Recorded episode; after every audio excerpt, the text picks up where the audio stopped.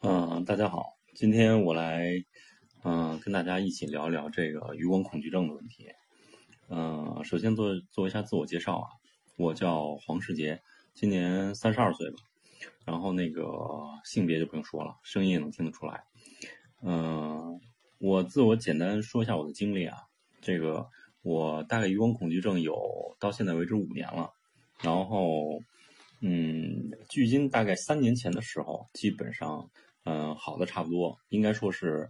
呃，已经不再就是说受到这个病症本身的这个困扰啊。就比如说，呃，经常被这个视觉拉着走啊，然后余光感觉总是有人看，等等等这些问题都相对缓解了很多，然后也没有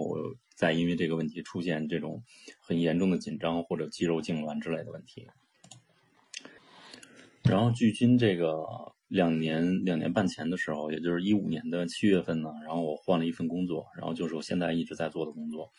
然后当时也是在这个问题已经彻底得到改善之后，那不能说彻底啊，就是得到改善之后。然后我才有勇气去换的，要不然我根本无法说接受一个新环境，因为你在老的环境里边，很多人起码认识你了，然后他不，他只会知道说你这个人很怪啊什么之类的，但是他不会对你有很多误解。但是如果你要去了新环境的话，很多不认识你的人知道了这个问题，呃，就是他们感受到了、感觉到了这种异样的感觉的话，他们可能会认为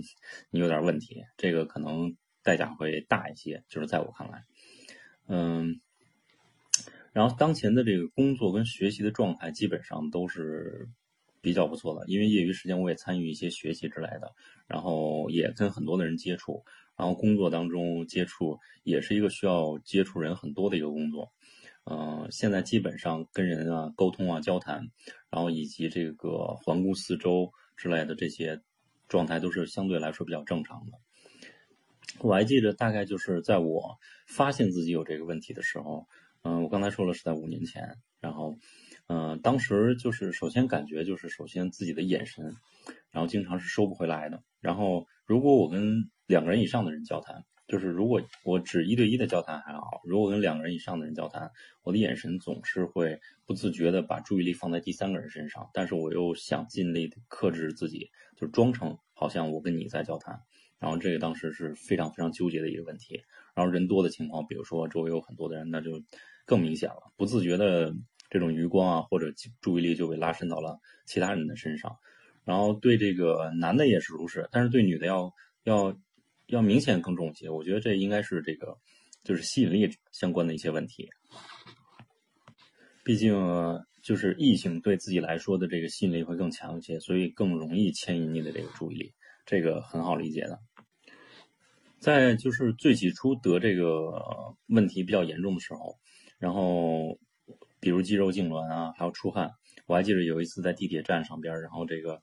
嗯，当时有一个女的，然后其实长得并不好看啊，然后那个，但是她确实是让我引起注意力了，然后当时我根本就视觉只要是一抬起头来，然后不自觉的就往她那里拉伸，然后当时我就。好紧张，那那是我最最紧张的一次，当时满头大汗，连那个女的都觉得，我靠，你至于看着我说这个满头大汗吗？他都很怪异，然后然后当时确实非常非常尴尬的，然后后来我自己长时间，然后意识到这个问题之后，我建了一个群，然后也跟网上搜集，那个时候其实是才刚刚确定自己得的这个问题叫余光强迫症，也叫恐惧症，然后建了一个群，然后建了一个群，后来这个。呃，群里边的很多朋友互相之间聊天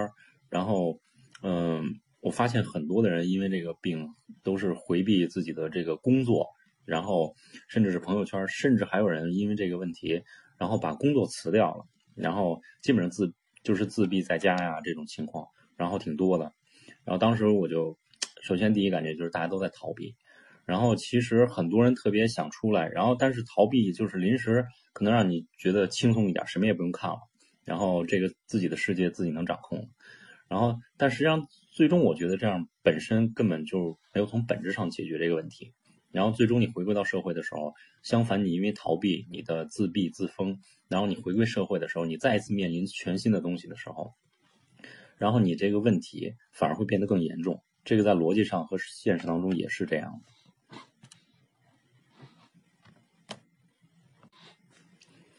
嗯，后来我就是在网上进行各种学习，然后找很多很多的这个相关的方法，然后也看了很多的方法。因为我本人实际上性格里边有一种这个，呃，什么样的因素呢？就是呃，觉得这个世界上我是无敌的，所以可能面对这个问题的时候，我正好也觉得自己是无敌的，不应该被这个东西牵着走。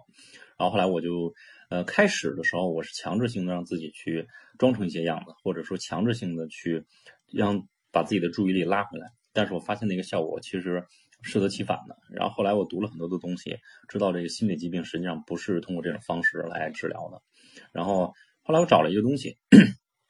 然后那个叫那个森田疗法啊。这儿我先不说这个吧，我先说一个经历吧。然后那个我记着，我不是说我中间也有一些学习的这个呃这个时间段嘛。然后有一次在上课的时候，然后嗯，当时是我没有带书，然后老师。是让这个全员这个必须要拿书看，我忘了具体内容了。但是呃，然后当时借书的时候，然后那个就是不得不去借嘛，因为老师要求。然后我就跟一个男孩，然后就坐在一桌上，要求看这书。然后当时我记着我的行为，其实呃后来回想起来，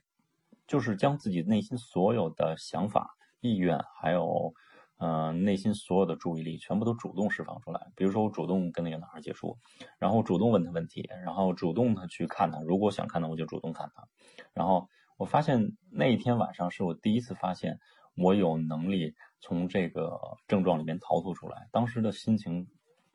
我真的是真的是无法想象的。现在我都是非常清晰这件事情的。然后后来回到家之后，然后我没有跟任何人说，因为其实我知道另外一个概念，这个后边可能会跟大家聊。然后，嗯，我没有跟任何人说，但是那天晚上无比的释放，跟家人面前我也一点儿再也没有一点点这样的压力。然后那天晚上是我第一次知道原来这个有办法。起初我真的其实也是找了很长时间，挺灰心的。然后很多的方法试也不是很有效。然后最终，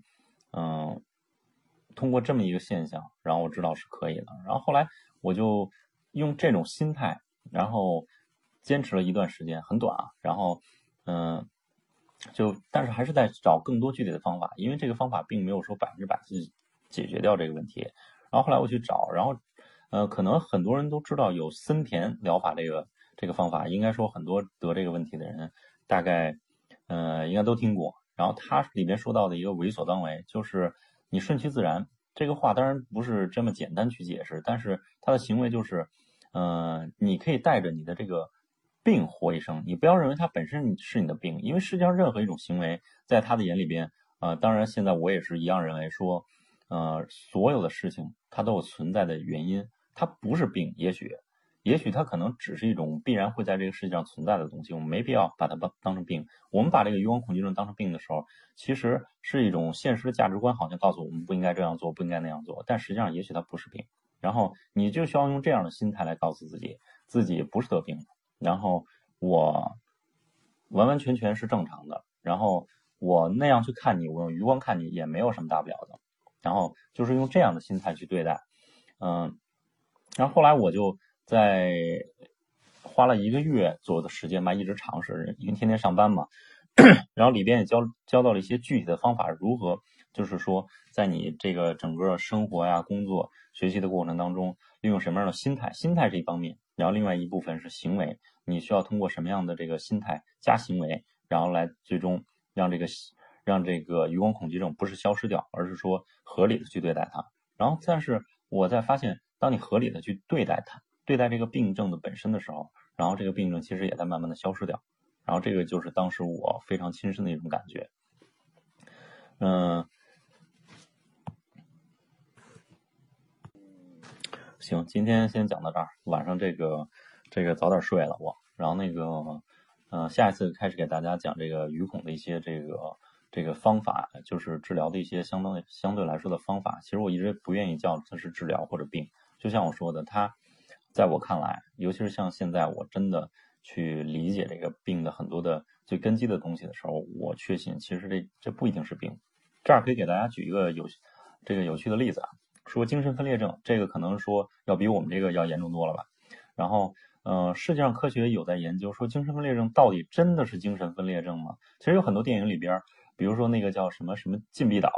那个那个拍的那个那个哪个明星我忘了。然后其实有很多的病症真的是病症吗？还仅仅它只是另外一种科学暂时无法合理去解释，然后人类的社会认知还达不到的一种程度。你比如说精神分裂症本身，两个人格中间产生了明确的隔绝的时候，你有没有想过？它就跟那个蝴蝶效应似的，嗯，你很有可能是处在一种穿梭穿梭时空的状态，这可能是一种超越现在科学能解释的范围。但是当我们去无法用科学解释的时候，我们习惯用一些神啊神论啊，或者说是干脆它就是病。但实际上，在我看来，所有的事物就像我说的，它都有存在的这个